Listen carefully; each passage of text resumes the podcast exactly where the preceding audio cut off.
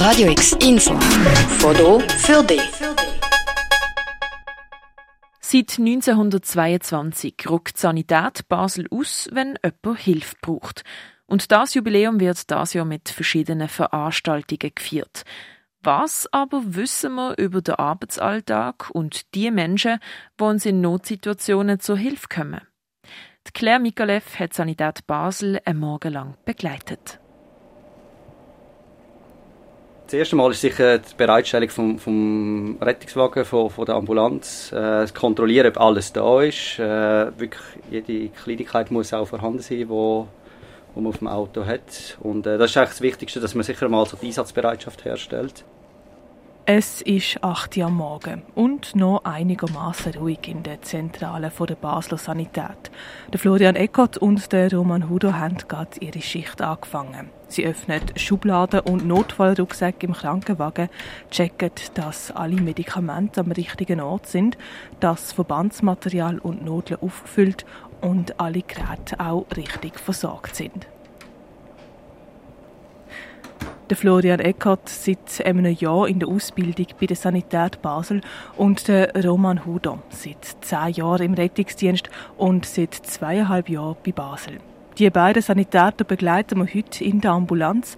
Ich habe eine Sanitätsuniform an, dunkelblau und neongelb mit Leuchtstreifen. Ein Handy, wo der Notruf reinkommt, hat es mir auch noch gegeben. Ich muss zugeben, ganz wohl fühle ich mich nicht, wenn ich an den heutigen Tag denke.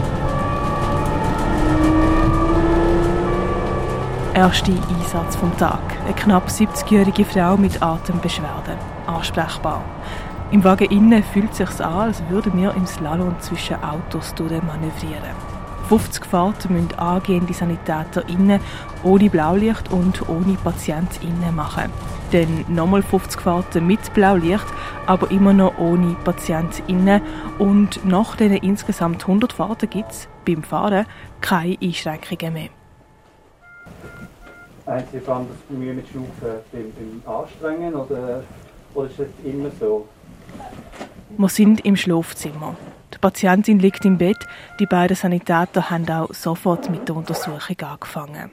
Seit wann sie Symptome haben, ob sie Medikamente nehmen. Jetzt müssen Sie einfach ganz ruhig liegen bleiben, nicht schwätzen und einfach ruhig schnaufen. Ein EKG wird gemacht, Blutdruck gemessen, alles immer angekündigt.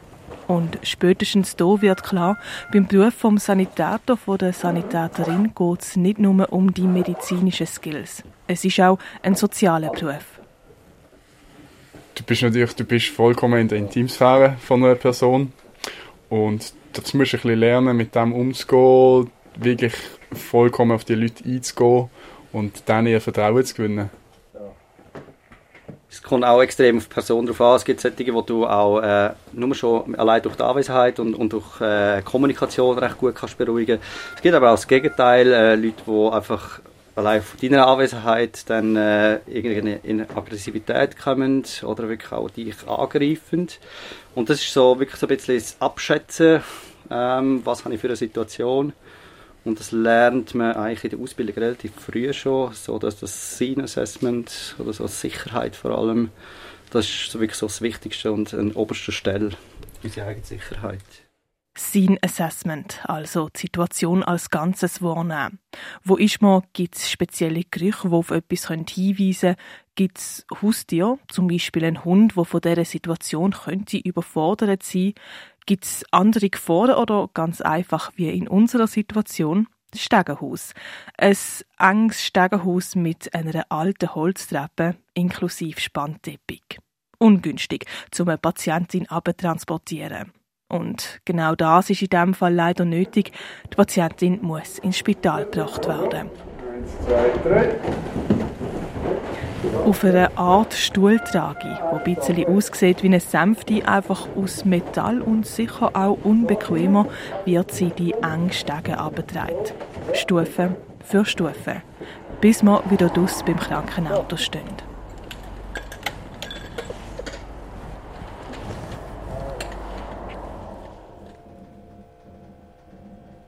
Die Patientin haben wir ins Unispital gebracht und sind jetzt wieder zurück in der Basis. Bis zum nächsten Einsatz. Jetzt wird als erstes alles, was beim Einsatz gebraucht worden ist, wie Medikament, Nodeln, Infusion, wieder aufgefüllt.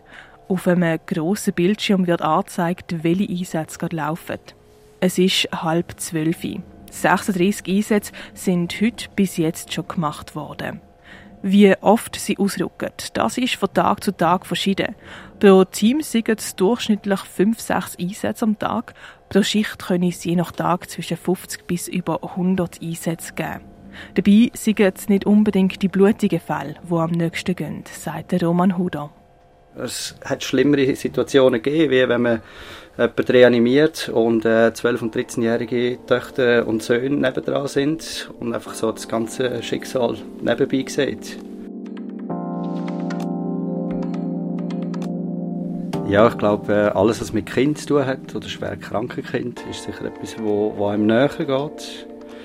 Ähm, da haben wir aber auch innerhalb der Sanität sicher gute Mittel und äh, Wege, um äh, auch das können besprechen ja, ich glaube, das Debriefing oder das Nachbesprechen von, von Einsätzen ist ein wichtiger Teil von, von unserem Job. Und äh, wo auch äh, mittlerweile recht gut äh, praktiziert wird, dass man das einfach nochmal bespricht, hey, was, was haben wir gemacht, haben wir alles gemacht, was hätten wir sonst noch können machen? Und ich glaube auch das hilft schon extrem, oder, um äh, mal einfach das verarbeiten und äh, einfach den Austausch auch äh, unter anderen Kollegen.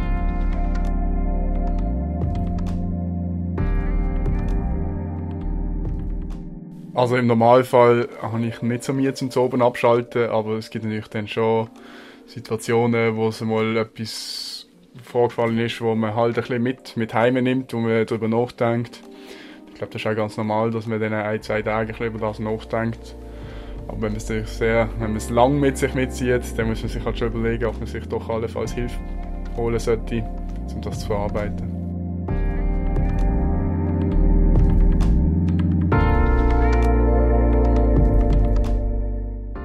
So hart gewisse Fälle auch sind, die SanitäterInnen, die ich treffe, würden keinen anderen Job machen Dabei sind ihre Backgrounds ganz verschieden.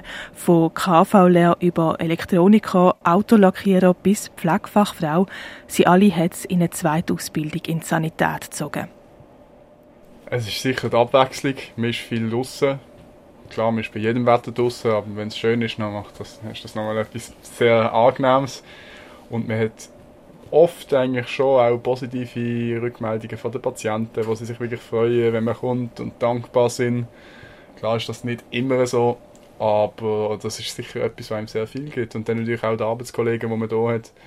Es ist eigentlich schon, auch gerade in der Ausbildung, also wir sind pro Jahr um die fünf Studierende und das ist jetzt über die drei Jahre, also die, die ganzen Studis untereinander haben eigentlich sehr, sehr familiäres Verhältnis und auch sonst eben mit den restlichen Teams. Das ist wirklich sehr angenehm.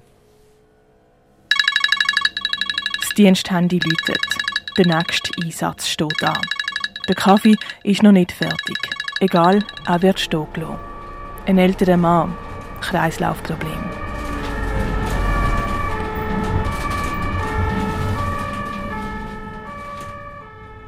Der Beitrag von Claire Migalev aus dem Alltag von unseren SanitäterInnen.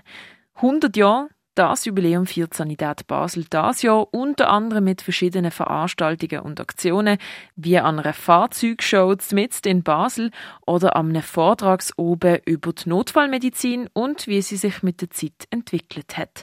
Das ganze Programm, das verlinken wir dir auf radiox.ch. Für Radio X Klemikalev am Mikrofon Noemi Keller. Radio X, mehr Kontrast.